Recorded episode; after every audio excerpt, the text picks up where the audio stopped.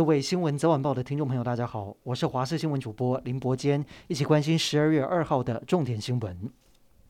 国内第二季新冠疫苗的涵盖率已经达到百分之五十七点八二。为了鼓励，还有让大家更方便施打疫苗，指挥中心宣布，已经在跟全联购物中心还有百货公司来洽谈勘察场地，不排除未来开放这些购物场所，直接让大家可以打疫苗。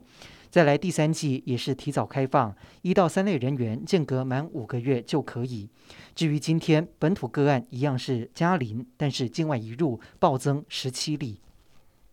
Omicron 已经入侵多国，而国内即将实施春节七加七专案，让人担心是否会出现破口。国内公卫专家认为，一旦发现 Omicron 进入台湾，建议要取消春节十加四还有七加七的方案。不过，指挥官陈时中强调，情与理都不会取消，一再更改也只会打乱防疫措施，也避免打乱防疫工作。不过，倒是对于检疫期间的裁剪，则是公布了新方案，不管是十加四又或者七加七，中间裁剪都必须在防疫旅馆或者集中检疫所就地进行，减少移动，降低感染风险，也能解决防疫专车的不足。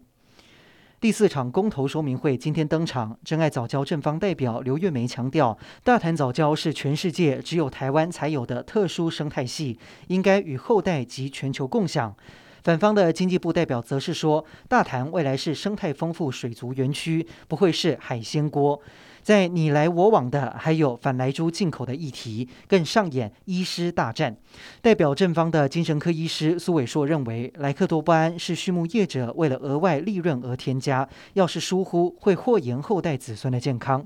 正方代表江志刚则是反驳，如果只谈毒性而不谈剂量，是种言语霸凌。国道一号点金路段在今天上午十点多发生连环追撞事故，七辆货柜车和一辆垃圾车撞成一排，好几台车头都挤到变形，挡风玻璃碎裂，造成两名驾驶还有一名乘客受到轻伤。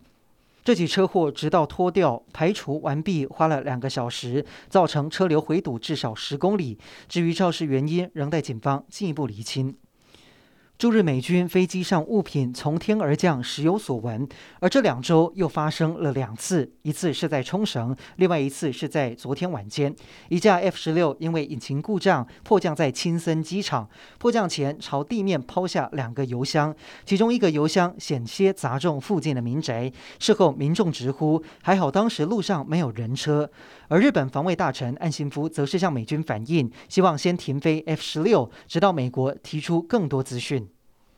持续受到冷气团影响，今天清晨最低温出现在台南新化，只有十点三度。虽然白天冷气团稍微减弱，但是明后天清晨还是很冷，因为干冷辐射冷却效应强。中部明后天清晨低温还是只有十一、十二度，而沿海空旷地区可能会更低。只是白天太阳出来之后，又好像没有那么冷，日夜温差是超过十度。预计到周日清晨都是偏向寒冷的天气，提醒您一定要做好保暖工作。